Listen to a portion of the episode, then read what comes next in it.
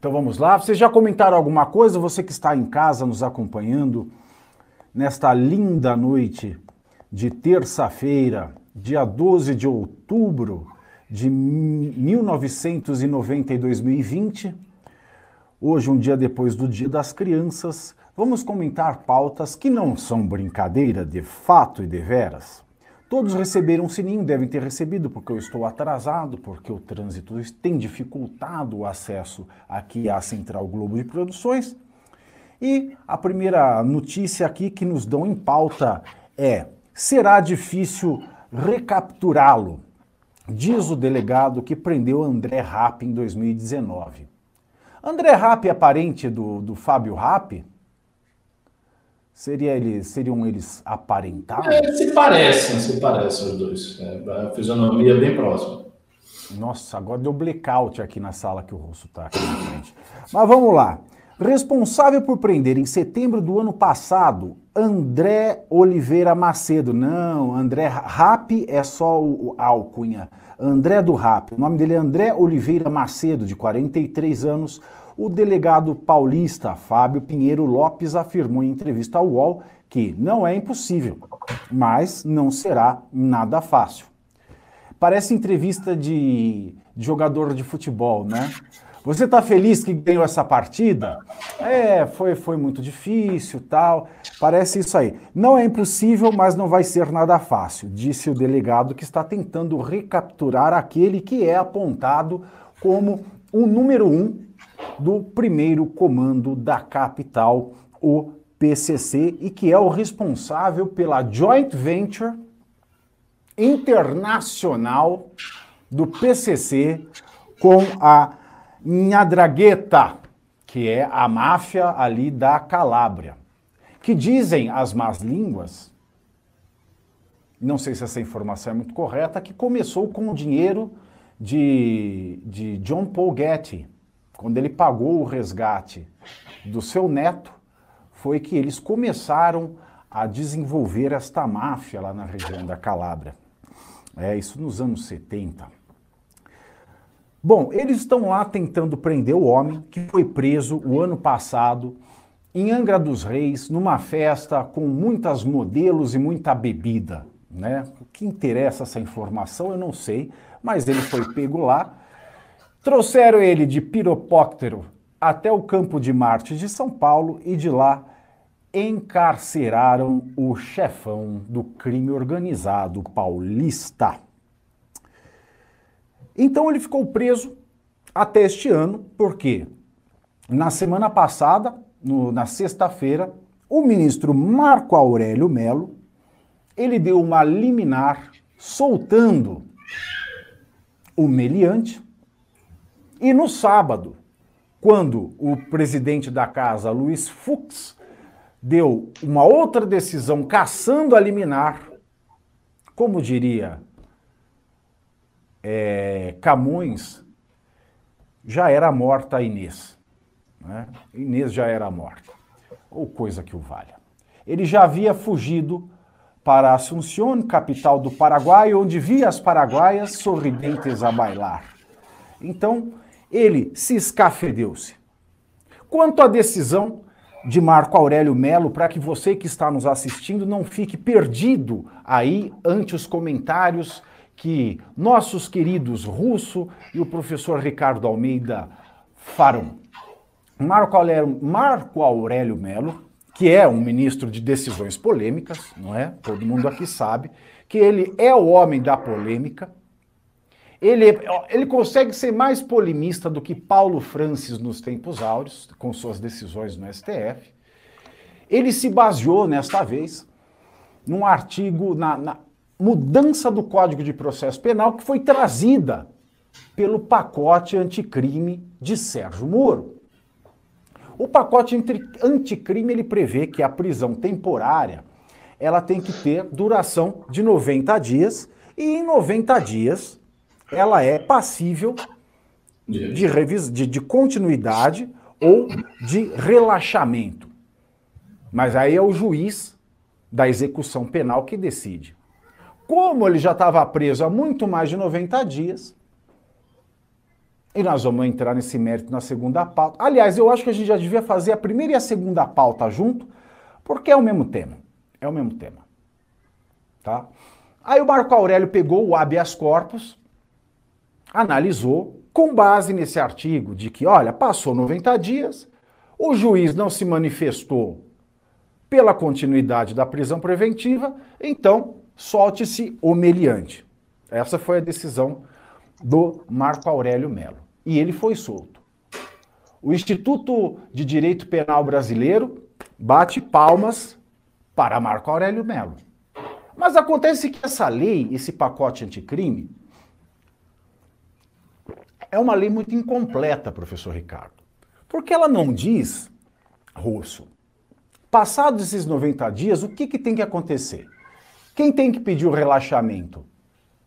É o, a parte que está encarcerada? O juiz da execução, ele tem que esperar essa provocação? Se não há recurso para esse relaxamento, ele cai sozinho? Ou ele é obrigado a se manifestar mesmo quando o advogado do réu não se manifesta? Então é uma lei incompleta, é, uma, como, é mais uma lei brasileira com uma lacuna desgraçada que pode soltar aí quase que 60 pessoas na mesma situação que ele. E tem mais um detalhe que nós vamos, que é, já é a pauta seguinte, porque eu vou fazer isso por completo. Marco Aurélio Melo foi dar uma entrevista hoje para a CBM, Central Brasileira de Notícias. E na entrevista, quando perguntaram para ele da soltura, e quando mencionaram que o advogado, o, o, dono do escritório de advocacia, que impetrou esse habeas corpus, que ele acolheu e soltou liminarmente o André do Rap, eh, do Rap, André do Rap, né? Rap. do Rap, do Rap, do Rap. O dono desse escritório é um ex-assessor de gabinete do Marco Aurélio Melo. Ele trabalhou no gabinete do ministro Marco Aurélio até fevereiro deste ano. E ele saiu em março, abri, ele saiu em fevereiro, abriu o escritório em março, e uma das advogadas do seu escritório, que foi aberto em março, foi quem assinou o pedido de habeas corpus, foi quem impetrou este remédio constitucional e ele concedeu, mesmo diante dessa incerteza na legislação. E ele ficou indignado quando veio essa pergunta e ele falou: Isto é uma injúria. É uma injúria. Ou seja, ele acusou os jornalistas de estarem injuriando o ministro por fazerem uma pergunta que o Brasil quer saber. O Brasil quer saber o Brasil quer saber a verdade. E aí ele desligou o telefone. Plá. Professor Ricardo Almeida. Já que nós temos aí um foragido que não vai ser facilmente recapturado, o que o professor acha que vai acontecer com os presos na mesma situação que André do Rap, já que essa lei tem uma lacuna e o STF é composto por 11 ilhas incomunicáveis? E os seus comentários a respeito dessa soltura e da declaração do senhor delegado, bem como a atitude de Marco Aurélio em desligar o telefone? Então, vamos lá. É, primeiro, que os aspectos dogmáticos da questão eu não vou analisar, porque eu tenho muito mais conhecimento que você, não vou entrar nessa seara. Eu só acho, como todo cidadão brasileiro acha, diante de um caso desse, que quando você tem um criminoso de altíssima periculosidade, que é o chefe de uma facção criminosa, portanto tem inúmeros contatos fora do Brasil e dentro do Brasil, você não solta um indivíduo desse para depois revogar a decisão, que foi o que o STF fez. Ah, mas agora revogou-se a liminar, Luiz Fux no mesmo dia. Não adianta nada, irmão. Uma vez que você soltou, acabou. É óbvio que o cara vai fugir.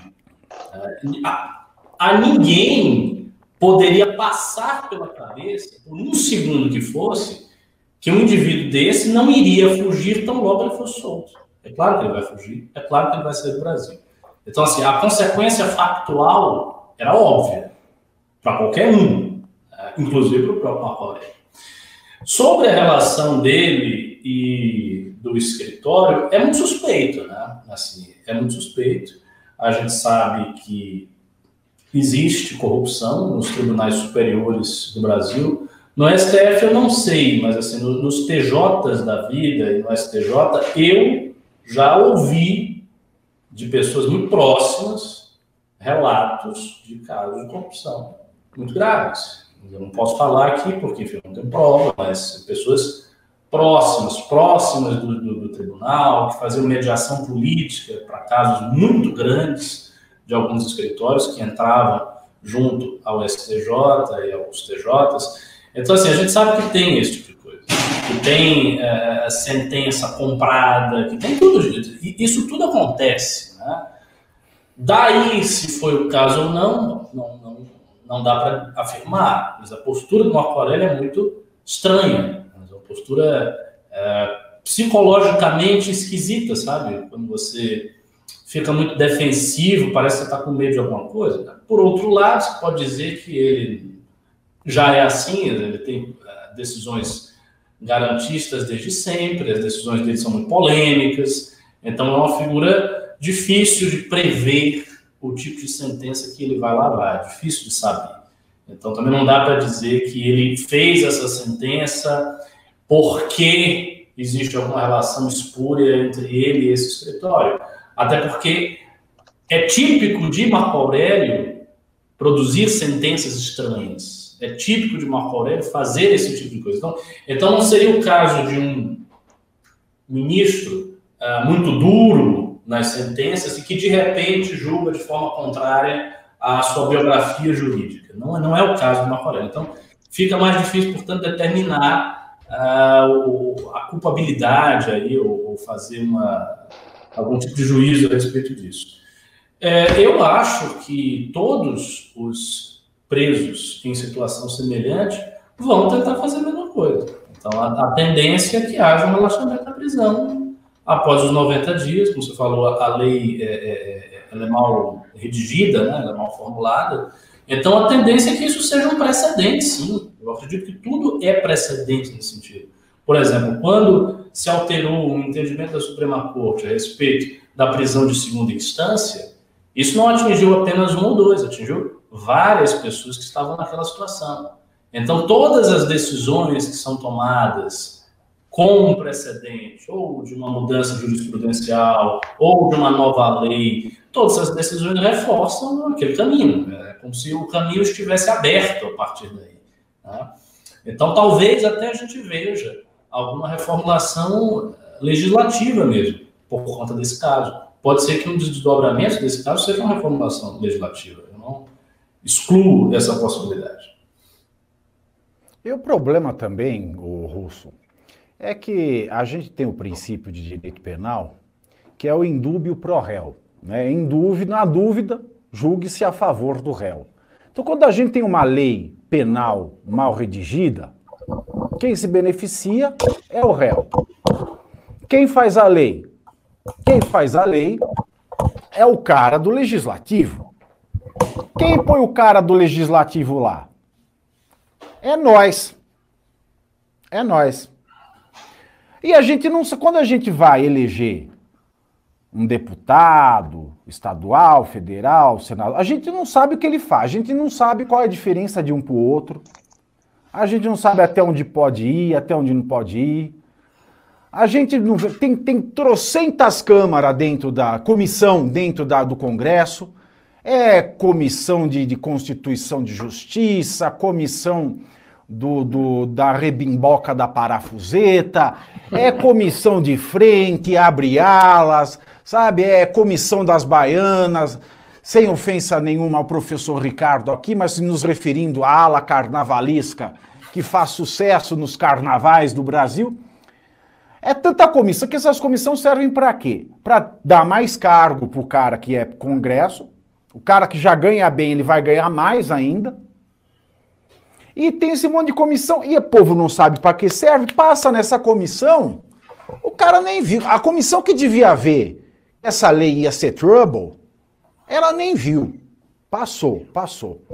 E aí vai lá um juiz, que nem é o caso do Marco Aurélio. Eu, não, eu estou fazendo provocações aqui, Russo. Provocações somente, tá? Eu estou aventando hipóteses.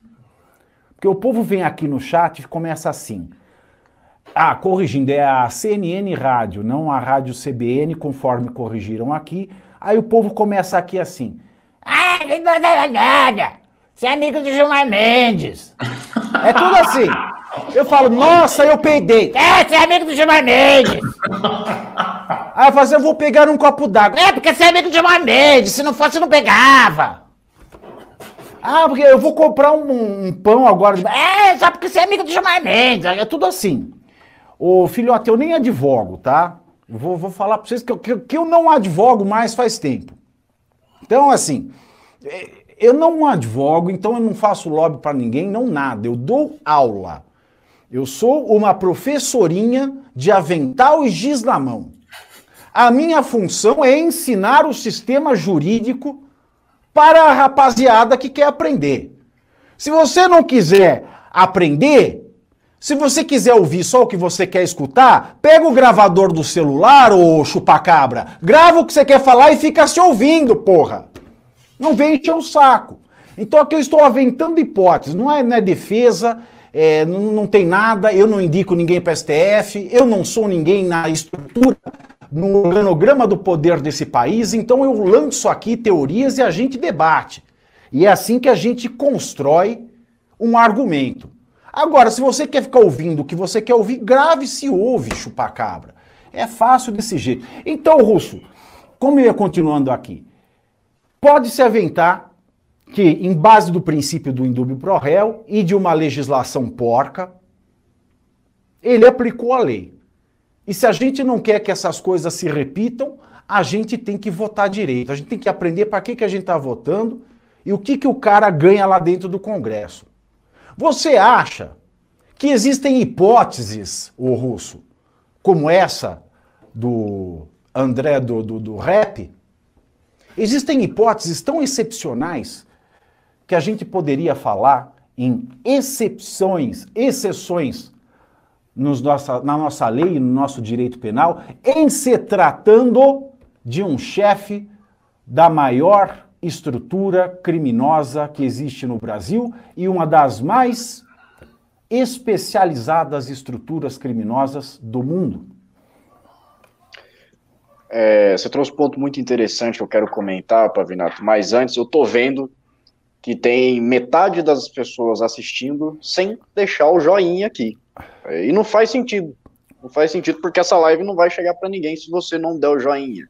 Tem aqui análises profundas, complexas do professor Ricardo, do professor Pavinato, e vocês simplesmente não dão um joinha. Que é um negócio ali, ó, só põe o dedinho ali e aí mais gente vai ver essa live, tá? Se a gente for voltar um pouco no tempo agora, o Pavinato, a gente vai ver que é, o lulismo ele teve uma mudança de caráter no, nas eleições de 2000, que ele abaixou o tom, deixou de ser é, um cara revolucionário, comunista, socialista, e foi um cara mais moderado, que tinha um discurso antissistema, baseado naquilo que é, influenciou Raimundo Faoro na criação do PT, e faz, então, é, a ideia do estamento burocrático, tudo ali na cabeça dos petistas, e o, o Lula a, se apresenta como um antissistema, um anti-estamento burocrático, um anti-establishment. Ah, então, ele, então o Bolsonaro está fazendo igual o Lula, Russo? Calma aí, deixa eu chegar lá, deixa eu chegar lá. Ah, você tá é, já sacou, você já sacou, você já sacou mais ou menos a história. Só que o problema disso tudo, Pavinato, é que é o seguinte, quando o brasileiro pegou esse discurso do Lula, ele já começou a alimentar ali uma ânsia de se revoltar, de se rebelar contra o sistema e de ser o cidadão indignado. Que foi o que aconteceu depois também com o governo Dilma, que levou ao impeachment, levou as pessoas indignadas com a situação que, que estava o, país, com uma história que a gente tem desde a da época do, do Império, que a gente não consegue avançar com, com a liberdade individual das pessoas, a gente não consegue avançar com a, a liberdade de mercado, não consegue, não consegue avançar com o combate à corrupção, fica tudo parado porque a gente tem um monstro, a gente tem um Kraken lá em Brasília que controla tudo, que tem um, um sistema ali que sempre vai aparecendo políticos dizendo que vão se opor a esse, a esse sistema e derrubá-lo. O que aconteceu com o Lula foi a mesma coisa que aconteceu com o Bolsonaro. Só que o ponto interessante que você trouxe aí é a questão do, do dos caras que fazem a lei, os caras que estão lá em Brasília no Congresso. A gente elegeu o Bolsonaro, né? O Brasil elegeu o Bolsonaro, sabendo de toda a sua história, e junto com o Bolsonaro ele elegeu uma penca de oportunista, uma penca de gente ruim, gente vagabunda que está lá e não trabalha, não, só trabalha ante a, o próprio avanço da, da, das pautas importantes que o Brasil precisa, só não faz é, o trabalho que precisava ser feito, e isso não é uma novidade agora. Não é uma novidade, porque a gente está fazendo isso há muito tempo. Aparece um líder populista, ele puxa um monte de vagabundo junto e dá nisso. Dá nisso. Então a gente não consegue mudar. A gente não consegue mudar porque vai mantendo, vai fazendo a manutenção desse sistema, dessa construção dessa estrutura que existe no Brasil. E aí a gente vê um cara que é o líder do PCC tendo influência, sim, diretamente no, próprio Estado. A gente sabe que o PCC tem influência no Estado, a gente sabe que tem político do PCC que está com cargo público. Tá? Eu, não, eu não posso falar, eu não posso ir além disso, obviamente, porque não, não temos provas, mas a gente sabe que tem os caras do PCC que estão lá. Então, é muito estranho, Pavinato, porque assim, você me disse, o partido do pressuposto que a gente tem a Constituição, a gente tem uma lei que está degenerada, o Marco Aurélio Melo teria cumprido a lei. Mas nem isso, porque ele não tinha é, o direito de fazer isso. Não sei se vocês viram, mas quem tinha a relatoria desse caso era a ministra Rosa Weber não era o, o Marco Aurélio Melo. Ele não tinha é, autoridade para fazer isso, para tomar essa decisão monocrática de soltar o líder do, da maior facção criminosa do país. E aí a gente descobre depois que o pedido de habeas, habeas corpus foi protocolado, foi é, enviado por um escritório de um ex-assessor do, do, Marco Aurélio Melo. Então, é, tem alguma representação melhor do, do sistema do que essa, do estamento burocrático que não funciona, que não deixa as coisas funcionarem, ao mesmo tempo que tudo isso que acontece, Pavinato, tudo isso que ocorreu aí, é em decorrência de uma lei que foi sancionada por Bolsonaro. Para a gente fechar com chave de ouro esse ciclo desse populista aí, que ele veio justamente querendo acabar com isso, querendo mudar o cenário, prometendo tudo isso, e a própria lei dele agora possibilita a soltura de mais de 230 mil presidiários. 230 mil podem ser beneficiados com essa, essa lei sancionada por Bolsonaro. Então é uma grande decepção, a gente fica a gente fica amargurado com essa realidade. E o que a gente precisa fazer é o que você falou, é aprender a votar, porque assim, desde Getúlio a gente está só fazendo merda a gente precisa abrir o olho e, aprender a fazer direito. Não é possível. Porra, como, como tá tanto tempo assim só fazendo merda? É, querido. É isso aí. E tem muitas dúvidas aqui, né? A gente falando assim de, de coisa com coisa. Mas nós vamos ver depois aí. É... Nós vamos, vamos ler os pimbas aí que já entraram aqui. Tá? Você consegue ler ou são pimbas desse, desse assunto aí? Lê aqui, porque agora eu tô longe aqui do computador. Eu não consigo mais. É, tem, tem uma estrutura diferente aqui. Tá, eu vou ler aqui. O João 899 mandou dois reais e falou: Ricardo tocando até me motivou enquanto faço o TCC. Olha aí o Ricardo mandando bem no violino. O Edivaldo Reis mandou dois reais e falou: Glória Reis! Boa noite, nobres comentaristas. Viva Alpave. Obrigado, querido. Laís Pinheiro mandou 10 reais e falou: Ricardo, um pimba para você tocar um pouco mais de violino. E aí, Vou tocar no final, no final do news, se a gente terminar. Vai, vai, vamos encerrar. Ele vai tocar entre tapas e beijos no violino.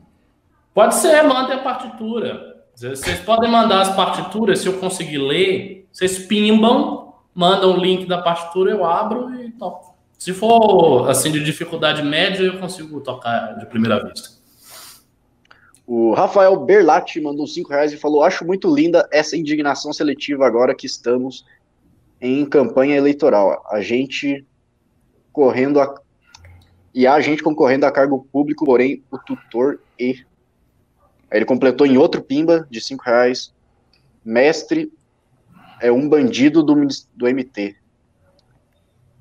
Puta que pariu. Eu vou ler tudo de novo aqui. Peraí. Leia, leia, leia, leia. Ele mandou três pimbas que, que são complementares aqui. Ó. Acho muito linda essa indignação seletiva que estamos.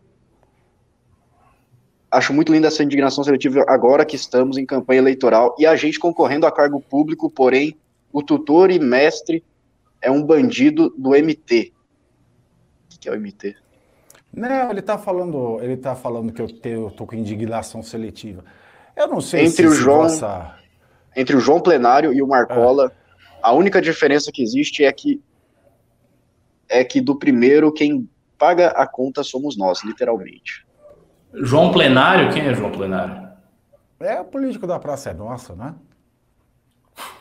Então, eu estava falando de indignação seletiva. Eu não sei se você percebeu aqui, né? Eu fiz um comentário e deixei as questões em aberto aqui. Até fiz uma questão de que não seria culpa nossa que as leis penais não são suficien suficientemente bem elaboradas e que o juiz ele só fez aplicar a lei? Como você pode perceber, querido, não houve seletividade da coisa, eu só mantive aqui o meu posicionamento de sempre. Agora, se o seu cérebro não é capaz de fazer correlações lógicas, abstenha-se do seu comentário. Não é bonito, não cai bem. Se eu estivesse aqui gritando, ah, é um absurdo, mas eu não fiz isso, então isso seria minha indignação seletiva. Vocês sabem do meu perfil garantista dentro do direito, especialmente dentro do direito penal. Não fiz isso. Eu lancei questionamentos. E agora, tutor, eu não tenho nem doença mental e nem, e nem sou relativamente incapaz para ter tutor. Eu sou uma pessoa adulta, plenamente capaz, então eu não tenho tutor. Eu já não sei você e me pergunto onde está o seu tutor que tem deixado você celebrar contratos online na frente do computador. Que não é nem caso de tutor, o seu caso deve ser de curador se não sabe a diferença de um Google. É, o, o, também o negócio é o seguinte: Essa foi uma se, se você for mais simpáticas e gentis que eu vi em toda a história do MBL News. se você for, for, querer seguir aí uma deontologia, uma ética, se Olha, você for pegar um Kant, por exemplo, com, a, com as palavras difíceis dele. Cara, deontologia. Você não vai conseguir aplicar isso, obviamente. É a mesma coisa, de, eu também não concordo muito com essa ideia de garantismo aqui. A gente está falando do, do, do, PCC. Ah, você não está sendo racional, você está sendo emocional. Foda-se, o cara não pode estar tá solto. Ele não pode pegar um avião e ir para o Paraguai. É isso para mim, não tem, não tem conversa. É... Ele mandou mais cinco reais, o Rafael Berlatti, e falou: tem gente que daqui a pouco pelo critério de independência das opiniões, vai escolher como um bom professor o marketing e publicidade o Joseph Goebbels. Você sabe que para você estudar publicidade, você estuda Goebbels, né? Ah, mas ele não sabe. Porra. O Rafael Berlatti mandou mais dois reais que existam PGRs com mais coragem do que o Janote. Sensacional, tá aí o Janot aí, o cara que cara que entrou com um revólver, quer resolver a coisa na bala, é isso aí. É, é por isso que o Brasil vai para frente, sabe? É gente aí fazendo louvor à lei da bala, né? querendo que tenha um PGR que entre com uma arma e saia matando. Nada impede, querido, que a oposição também tome conta do poder aí, a esquerda, vamos metralhar todo mundo. Aí você não pode reclamar, né, filho?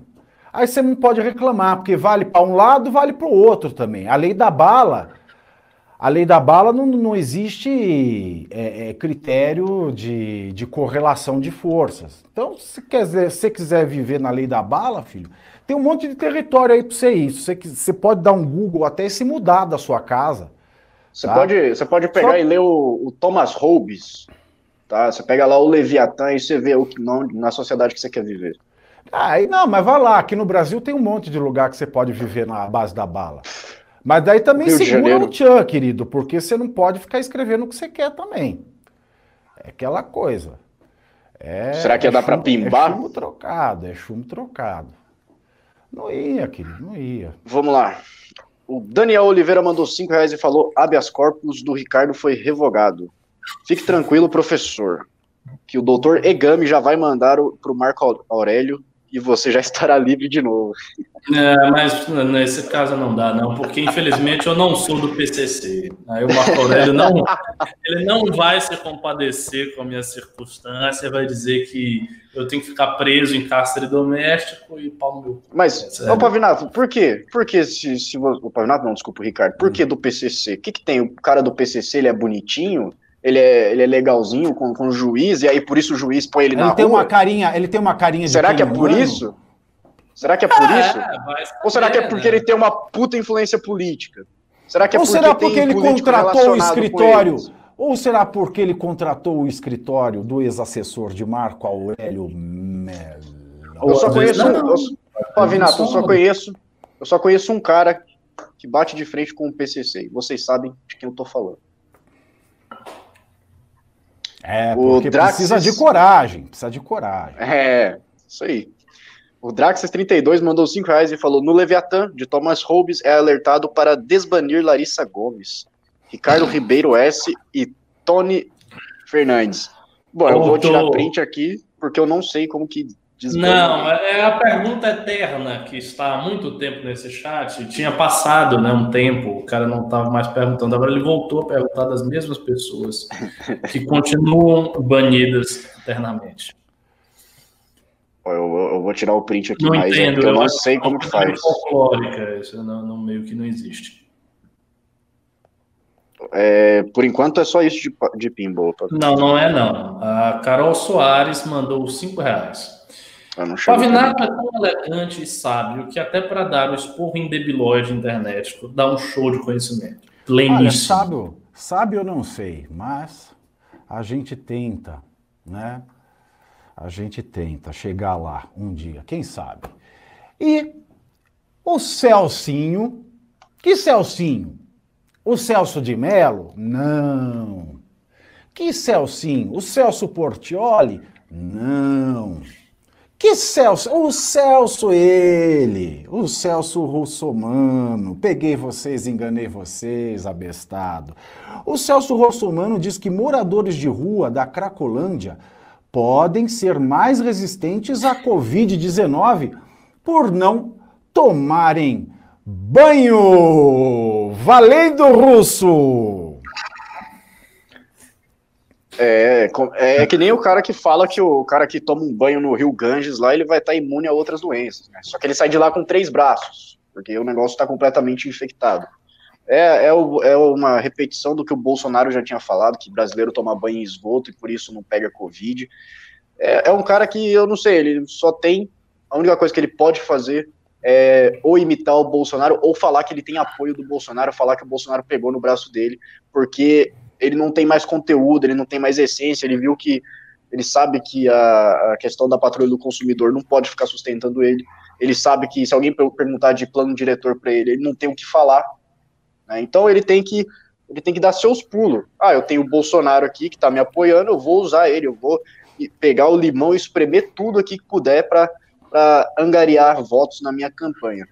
E ele continua fazendo isso porque ele sabe que a, a candidatura dele está ameaçada é, em relação a outros candidatos que têm ali crescido. Eu não vou falar quais são, né, mas ele sabe disso ele vai lá e chama a defesa dele, para advogado dele, para processar a galera que chama ele de picareta e fala: não, porque o Bruno Covas já foi para cima e eu vou para cima junto. Né? Bruno Covas e Russomano juntos aí nessa, nessa questão. Né? Bonitinho, o, o, republicanos e PCdoB juntinhos ali, bolsonaristas e tucanos. Então, é, eu, não, eu não sei, cara, não dá para para salvar o Russomano de alguma maneira. Eu, eu acho que vai acontecer como sempre aconteceu, ele vai começar a perder popularidade, porque se você for olhar a campanha eleitoral dele, até o Bruno Covas, que é o Bruno Covas, engomadinho, bonitinho lá, ele tá conseguindo fazer uma, uma um horário de campanha eleitoral melhor do que o, o Russomano, que para mim tá entre os piores ali, só perderia, sei lá, pro, Orlando Lima, que, que conseguiu ser pior, mas é, ele não tem muita saída, acho que não sei se a assessoria de imprensa dele olhou e falou: ah, você tem que dar umas declarações meio polêmicas igual o Bolsonaro para você conseguir subir e manter as suas, as suas intenções de voto. Porque não tem outra explicação para um cara que, que se diz ali todo inteligentinho, faz vídeo respondendo o Kim e tal, falar um absurdo desse. Aliás, que vídeo chato do arroz, hein? Nossa. Tá que o pariu, com vontade de quebrar o computador.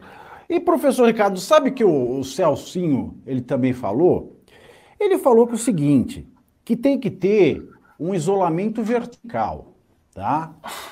Ninguém tá mais falando de isolamento, aí ele vem falar do, do isolamento de novo. Você vê como ele é, ó, up to date. Então tem que ter um isolamento vertical que tem que isolar as classes em risco. O que ele sugere, na sua opinião? Ele está sugerindo campos de concentração para crianças e mais velhos? E obesos? e doentes, hipertensos e asmáticos?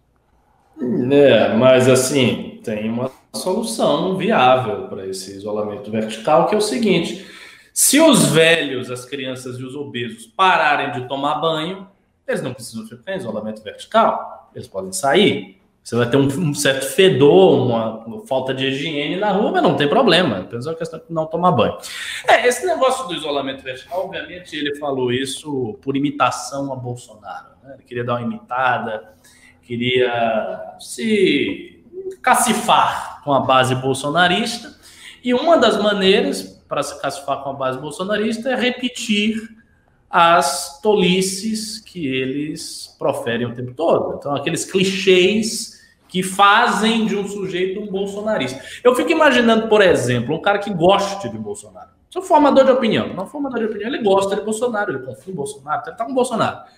Mas ele acha que o Covid é uma coisa grave. Ele não pode expressar essa opinião. Porque eles todos, vocês podem olhar, eles não têm diferença de opinião. Todos são muito iguaizinhos. Então, se começou a falar, ah, tem que ter isolamento vertical, Covid é coisa do chinês, não tem que se preocupar, isso é coisa da OMS, todos os formadores de opinião bolsonaristas e Olavetes vão falar a mesma coisa. Então não tem a possibilidade de um cara, ah, não, eu acho o Bolsonaro bacana, mas eu não concordo com isso. Eles todos são iguais. Então o que o Russomano fez nisso foi tentar se cacifar com essa base. Sobre o negócio do banho, eu acho que não. Eu acho que aí ele foi foi autêntico, ele foi genuíno. Ele falou o que lhe veio na cabeça, com aquela bro science tosca que algumas pessoas têm, né? Tipo, ah, você tem uma doença aí, tá pegando, essa galera, né? A galera da Cracolândia não toma banho, tem mais resistência, né? Porque o povão ali tá numa situação precária, e o cara ganha resistência. Não tem, nada, não tem nada a ver, o cara não sabe de, de porra nenhuma. Ele, ele, ele, não sabe quais são os fatores que fazem ter resistência ou não ter resistência. Ele tá, tá, falando besteira, sabe? Tá falando uma coisa que o cara fala numa situação aleatória. Né? E é impressionante, porque o Russomano fala muita coisa desse tipo. É um cara que fala muita merda. Essa, essa é real. O Russomano é um cara que fala merda o tempo todo. Né? E tá começando a falar. Agora, eu tenho apenas uma observação contra um certo consenso que eu vejo, que é o seguinte: todo mundo, quando vai comentar a candidatura do Russomano, repete essa frase pronta. Ah, o Russomano sempre cai, porque o Russomano caiu, ele chega na reta final, ele começa a cair, até eu repetir esse negócio. Mas eu não sei se isso vai acontecer nessa eleição. A gente não pode dar para o pressuposto que o que ocorreu antes vai ocorrer agora. Não é assim que a causalidade funciona. Que ocorreu antes, ocorreu antes. Pode ser que não ocorra agora. Aí você dizer, ah, mas tem maior probabilidade. Depende. Quais eram os fatores que faziam com que o Russomano caísse na reta final das eleições? É quando ele vinha com alguma proposta muito insana, quando ele falava alguma coisa muito insana. Hoje, amigo, o Brasil suporta qualquer insanidade. Não há mais insanidade que assuste. Tudo é insano. O presidente fala coisas insanas. Os ministros fazem coisas insanas. A, a, a sociedade fala coisas insanas no Twitter. As pessoas estão loucas. Então, se qualquer coisa que esse cara falar, eu não acho que vai ter a mesma repercussão que tinha. Não, porque antigamente ele falava isso e a candidatura já era. Talvez não. Talvez ele continue com a candidatura dele forte, ele continue falando merda e vá para o segundo turno. É, não se pode descartar essa possibilidade. Então, a ideia de subestimar o russomano com base no que ocorreu antes, como se fosse uma ideia fixa, quase um dogma, de que ah, o russomano sempre cai. Não, o russomano pode não cair dessa vez. Ele pode continuar chegar no segundo turno. E por isso eu acho que a, a candidatura do Arthur, especificamente falando sobre ela, tem que sim colocar como alvo esses caras que estão na frente. É Russomano e Covas. Os dois são os grandes alvos de todos os outros candidatos. Se esses dois começarem a cair, aí começa a briga interna entre os candidatos que têm menos voto. Porque, por hora, a intenção de voto está amplamente concentrada nesses dois candidatos. Então, a disputa tem que ser com esses dois, sem a presunção que um deles, no caso o russomano, vai cair, vai morrer, não vai chegar a lugar nenhum. Essa, essa presunção tem que acabar. É, a declaração dele, que eu já comentei, é um cara que fala muita besteira, essa é mais uma, mas eu não creio que isso vai ter nenhum grande efeito, eu não acho que ele vai perder percentual porque ele falou isso, não acho que vai acontecer nada com ele. Acho que ele vai prosseguir daquele mesmo jeito que vocês estão vendo. Um candidato sem carisma, apoiado pela igreja, apoiado pelo presidente Bolsonaro e que está, infelizmente, na frente das pesquisas na cidade de São Paulo. Caso ele seja prefeito, bom, todos nós vamos ver, né? Agora eu que sou baiano, mas vim para São Paulo, vou sofrer também as consequências de ter um prefeito como russomano, caso ele seja prefeito, o que eu espero que não aconteça. Deixa, é, deixa eu completar aí. Eu... O que, que você acha do Deixa eu colocar um, de gás, Russo? Eu quero colocar um ponto aí na questão da causalidade, que o, o, o Ricardo trouxe Hilme pra gente aí. E de fato, não tem como você pegar dois casos ali de eleições que ele perdeu ali, que ele querer colocar uma necessidade, no caso, né, óbvio, e porque é um negócio contingente ali. Ele perdeu, não tem como você tirar causalidade, causa e efeito ali, e isso vai sempre acontecer, obviamente. Agora, dado o cenário que nós temos hoje, de fato, o russomano, ele, nas últimas pesquisas, tem caído.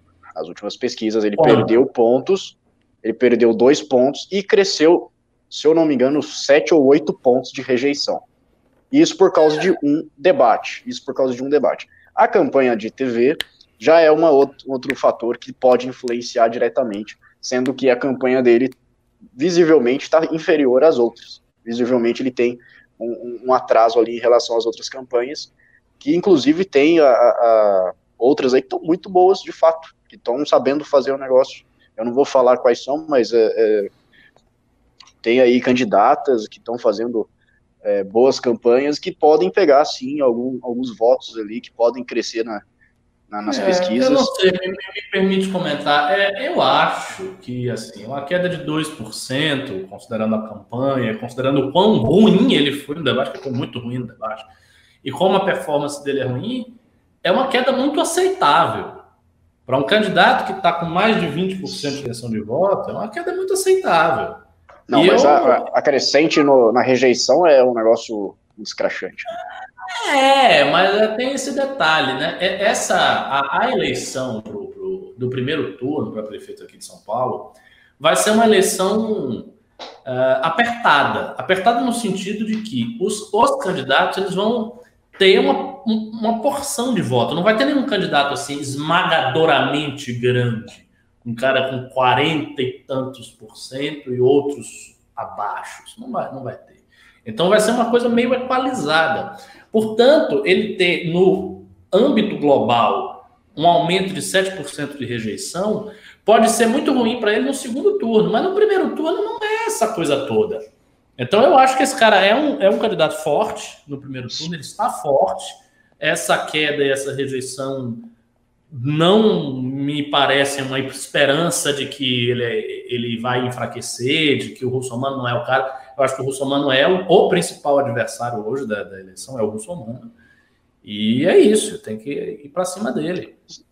Não, de fato, ele é, é obviamente que ele está na frente, ele vai conseguir é, fazer o possível para manter a sua, a sua posição. Em contrapartida, ele tem o fato de que ele é conhecido por, pela maior parte da população de São Paulo. E você tem Sim. outros candidatos, inclusive candidato do Patriotas, por exemplo, que é desconhecido por 75% da população de São Paulo. E a gente tem aí mais um mês de campanha que vai, vai mudar o cenário sim, vai ter mais um debate agora na cultura, que foi confirmado, vai ter ah. também toda, toda a questão da propaganda eleitoral gratuita, que vai, vai sim mudando o cenário, então eu, eu acho que tem muita água para rolar, e se o Russomano continuar do jeito que, que ele está indo, eu acho que sim, ele vai perdendo popularidade, ele vai caindo na, na pesquisa. É isso aí, ele vai descer na pesquisa mais do que as meninas da companhia do, do pagode desciam na boquinha da garrafa. Que comparação esdrúxula, hein, Russo? Por que, que você faz isso com o programa? Temos mais pimbas, Russo? Ah, deixa eu já falar aqui. Tem mais pimba. O do Rafael Barlatti está vetado, ok? Tá, eu vou ler o Wanderlei Pastrello. Ele é complicado. Não, o Wanderlei não, o próximo, tá? Porque tá, eu vou ler o Wanderlei Pastrello. Ele tem implicações eleitorais, não, não podemos trazê-lo aqui, por implicações legais. Anderley Pastrello mandou 10 reais e falou: o garantismo, entre aspas, escora os direitos do cidadão. Porém, em casos excepcionais, o direito individual pode ser revelado em função da segurança da sociedade. Não há jurisprudência para proteger o coletivo? E aí, Pavinato? Olha, jurisprudência, querido, jurisprudência é um conjunto de julgados que vão na mesma direção em um caso, em um determinado caso é, de dúvida judicial. Então a jurisprudência ela é uma voz que se repete pelos tribunais, não é um julgado só, é, é uma coleção de julgados que vão no mesmo entendimento, isso é jurisprudência. Eu nunca vi, eu nunca vi nenhuma jurisprudência que diga que um direito ou garantia individual no direito penal deve ser levantada em nome do coletivo. Eu nunca vi. Essa é a resposta. É, agora, eu, eu, eu, queria complementar, porque isso me recordou a época que eu estudava um pouco de direito. Eu nunca gostei muito de direito, mas eu fiz, fiz a faculdade e, e, tirei o AB e tudo mais. E eu fiz um, o TCC, né, o trabalho final de curso, sobre um assunto que tem a ver com o que você falou que é o chamado direito penal do inimigo, do Günther Jacobs. Günther Jacobs foi um doutrinador, foi, não é, eu acho que está vivo ainda, um doutrinador funcionalista, né, que criou uma teoria dos papéis sociais, e como ele baseava a teoria toda dele muito na ideia de papel social e não tanto uh, da expressão do indivíduo em si, então ele concebia que seria possível, né, partindo do princípio que determinados indivíduos rompem o pacto social, né, que eles se tornam, de, de alguma maneira, inimigos da sociedade, e ele exemplificava justamente citando grandes traficantes, terroristas, pessoas de organizações revolucionárias, assassinos, genocidas, etc. Estas pessoas elas estariam à margem de todas as garantias da sociedade, porque elas romperiam com a base dessa garantia. Então, por isso que ele formulou o direito penal do inimigo, que é um conceito amplamente controverso. Aqui no Brasil, eu acho que não tem. Não sei se tem algum apoiador disso aqui no Brasil, mas tem muitos críticos, vários críticos. Eu lembro de ter lido o, Luiz Greco falando né, sobre isso, um texto crítico dele ao direito penal do inimigo, outros autores da área penal também, e no exterior também. Mas é uma ideia que tem alguma acolhida nos Estados Unidos né, tem alguma acolhida nos Estados Unidos. E eu fiz o TCC justamente defendendo a viabilidade do pensamento de Jacobs, que me parecia sociologicamente muito profundo. Ele se baseava no, no, no Luhmann, em algumas reflexões sociológicas, bem, assim, bem denso o texto, sabe? Então, existe como você defender isso. Só que no ordenamento jurídico brasileiro não há recepção disso. Não existe direito penal do inimigo no Brasil. Nada né, que se assemelhe a isso aqui no Brasil. Então, aqui não tem como você nem conceber essa estrutura de relativização uh, de certas garantias penais e processuais por conta de. Isso não existe no Brasil. Galera, antes de ler o próximo Pimba, mais uma vez ressaltar aqui o fato de que vocês não estão dando like na live. Né? Tem 200 pessoas que não deram like nessa live aqui, estão assistindo. Vamos lá, ajuda a gente que essa live tem que chegar em mais pessoas.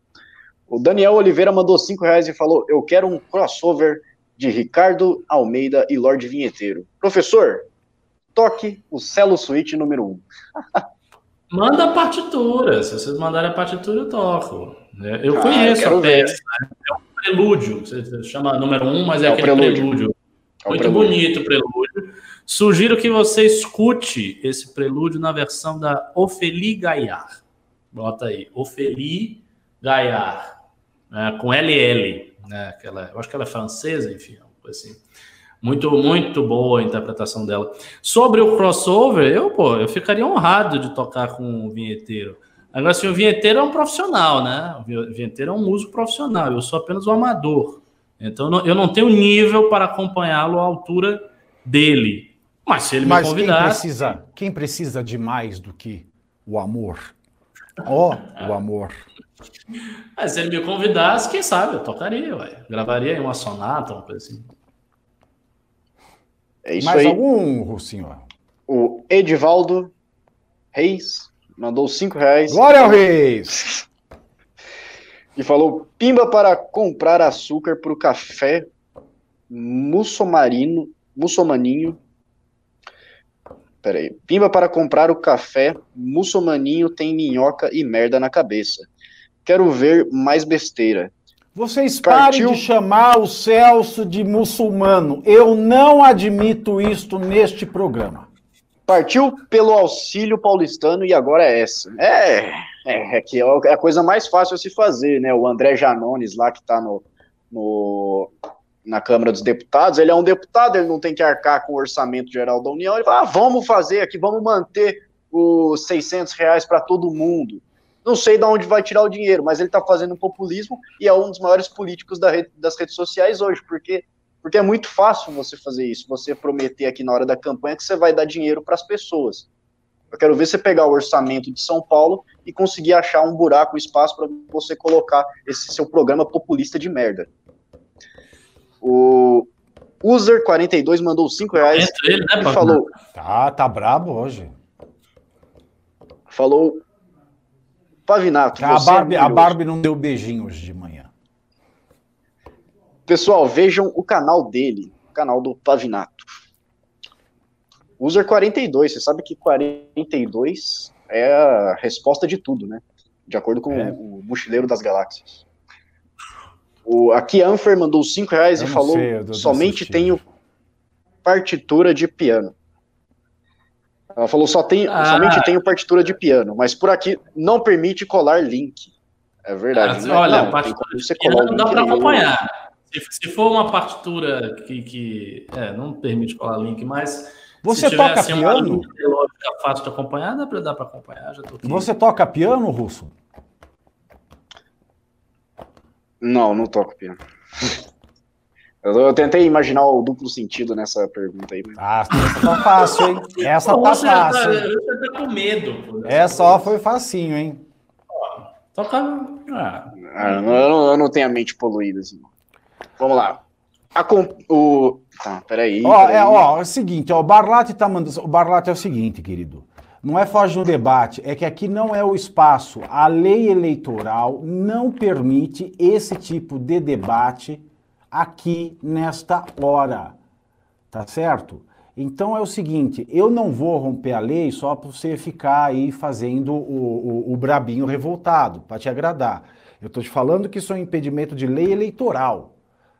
Tá? Ok? Então tá aí para você, não fica desperdiçando o seu dinheiro, ou desperdiça, o dinheiro é seu, você faz o que você quiser com ele, desde que não seja para fazer o mal, você desperdiça.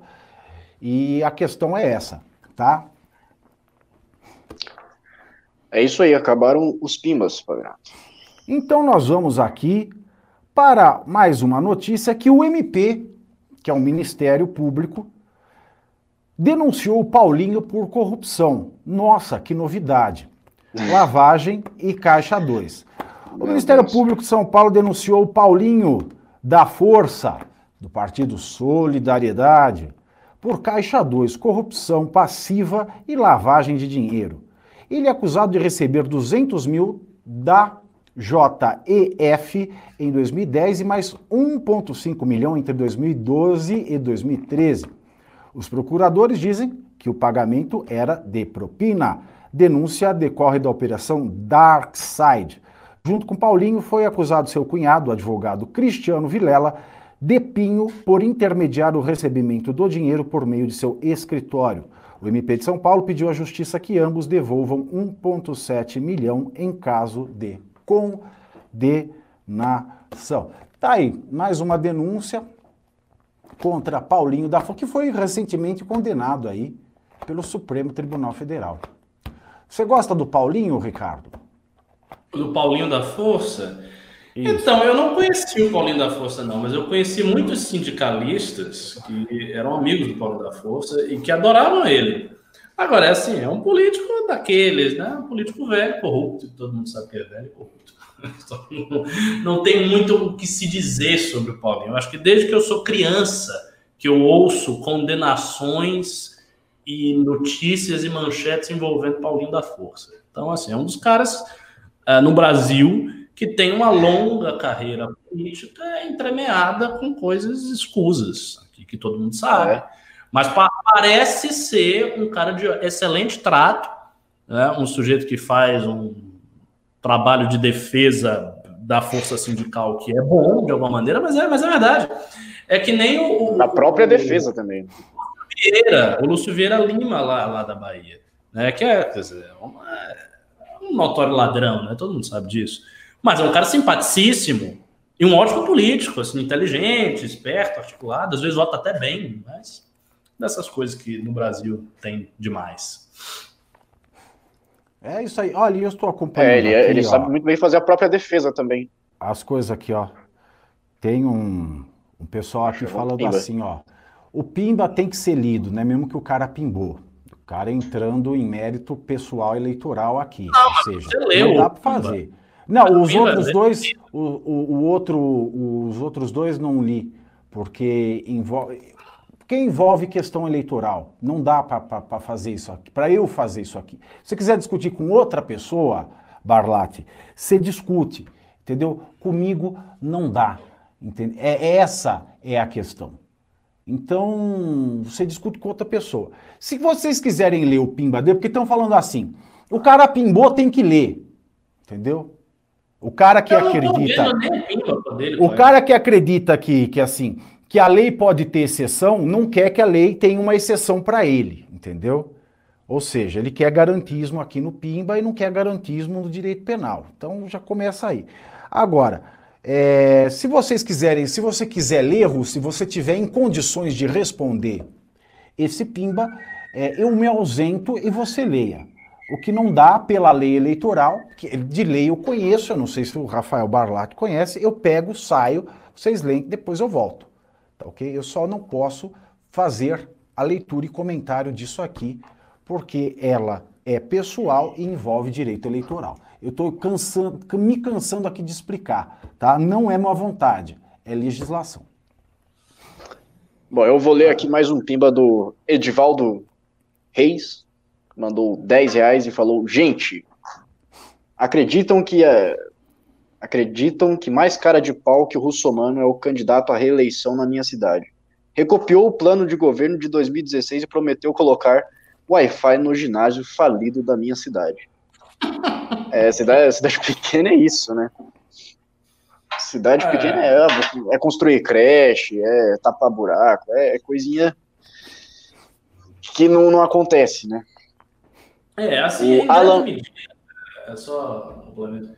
Em grande medida, a política no Brasil eleitoral ainda é feita por figuras caricaturais é, que é, são corruptas de alguma maneira ou coniventes com a corrupção e que, sinceramente, não representam ideologicamente nada.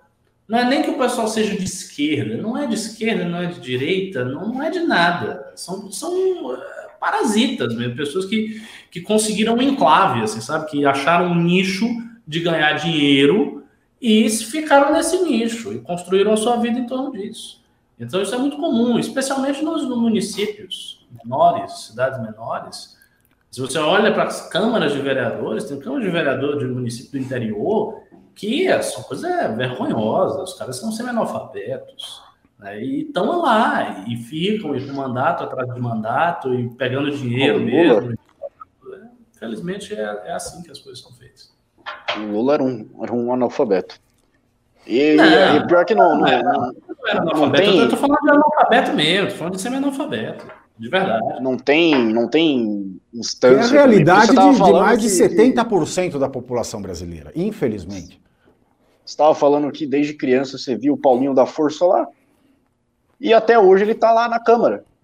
Ele está lá exercendo mandato. Então, é, não, não, importa a instância, nada funciona nessa bosta de país. O Alan Bouri mandou os dois reais e falou: o russo toca piano ou pianíssimo? Eu toco o programa aqui, eu toco é, é, o MBL News, eu toco mais nada. Tô puto hoje. Vamos lá, cadê o Rafael Berlatti? Mandou mais 10 reais aqui. Ah, é, porra, cara, nossa, eu não vou ler isso aqui. É aquela coisa, filho, ninguém se escusa de cumprir a lei alegando que não a conhece. Não, mas diz a lei de tem, introdução às normas do direito brasileiro. Tá? É, é, esse pimba, olha, aqui? olha só, isso aqui tem... Aqui não, esse aqui não tem nada demais, eu estou vendo aqui. É um pimba tá. ofensivo, mas ilegal, creio que não é. Então, vamos. Ele Larga de mentiroso, Pavinato. Quem está comentando isso é o povo do chat. Não estou pedindo nada. O dinheiro é meu. Larga de ser arrogante. Ah, então é isso aí. Não precisa ler. Ele está ele tá, ele tá só confirmando que ele não está pedindo para que leiam. Então tá bom. Aí. Agora pegaram só toca o programa e já levaram para o duplo sentido também. Tá achando que agora eu sou um cafetão que fica tocando o programa? Não, é um cafetinho um cafetinho. Tá, e não tem mais pimba. Não tem mais pimba, não tem mais notícia. Daqui a pouco, às 21h30, nós temos aula da professora Helena na Loucademia do MBL. Você não pode perder. Você não está ainda na Loucademia do, do, do MBL? O Opa. que está esperando para ter aulas magníficas, magistrais, pelo valor irrisório e vexaminoso de 30 mango. Tá? Corra lá. Sim. Ah. Pavinato, comentaram aqui, russo tem o furo. Aí eu vou te falar o seguinte, você vai pegar aqui e sair dessa live depois que ela acabar, você vai no Twitter ou no Instagram, vai digitar lá Russo Nel e vai seguir a conta no Twitter principalmente, que amanhã vocês vão ver o furo.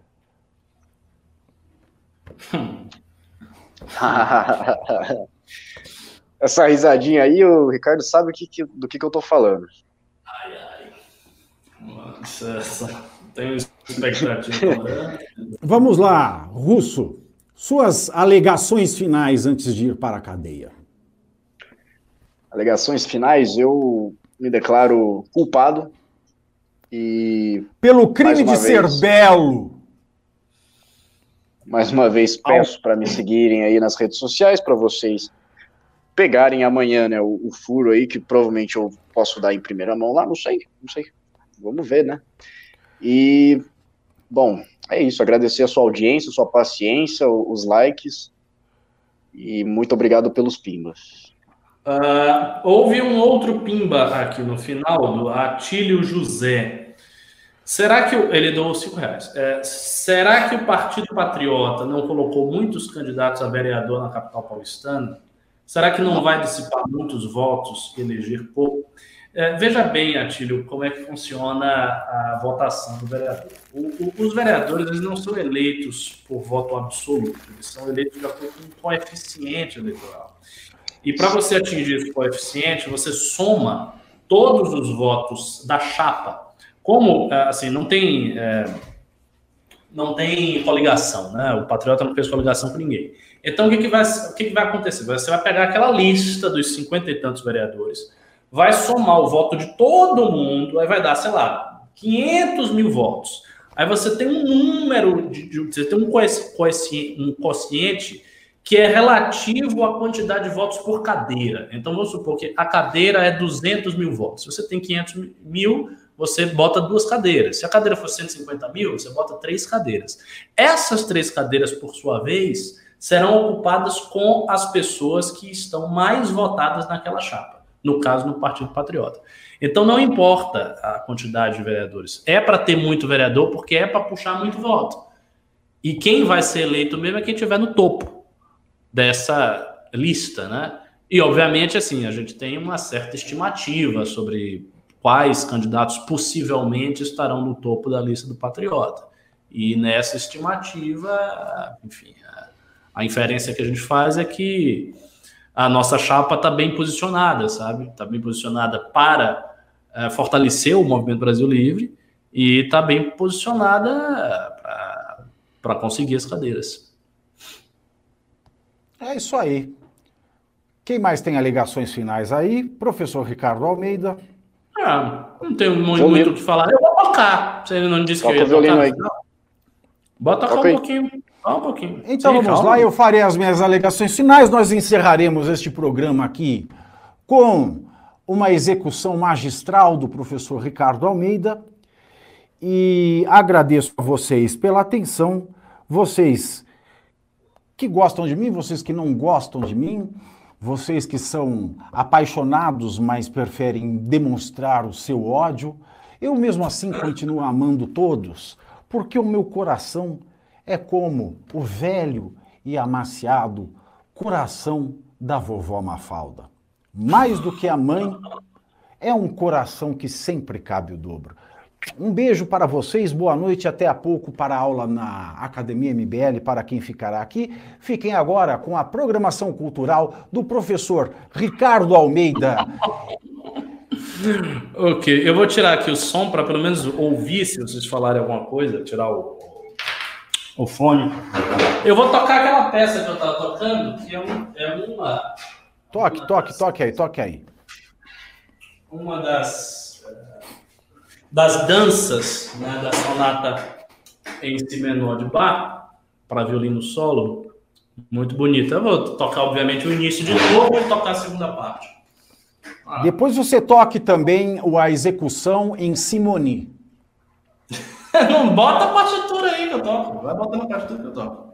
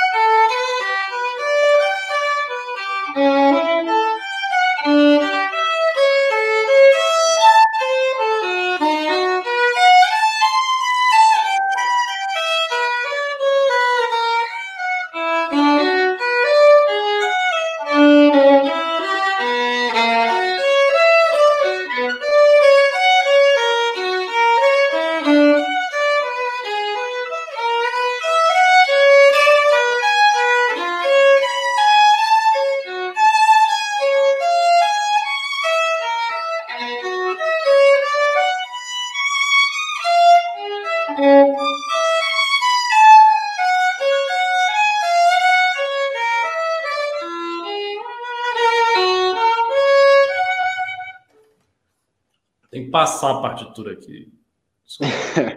É, inconveniências de tocar no computador.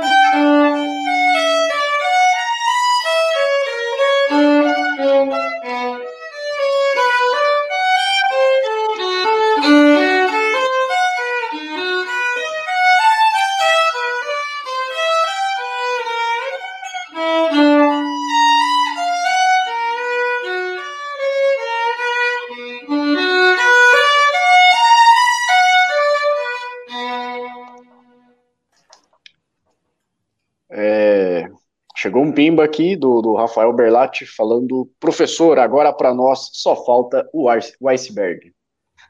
Como é que é? Só falta o quê? O iceberg. O, iceberg? Tá, o é o Titanic afundando. Ah, sim. Eu acho que a música final do Titanic é, é, é um minueto, né? Eu acho que é um minueto.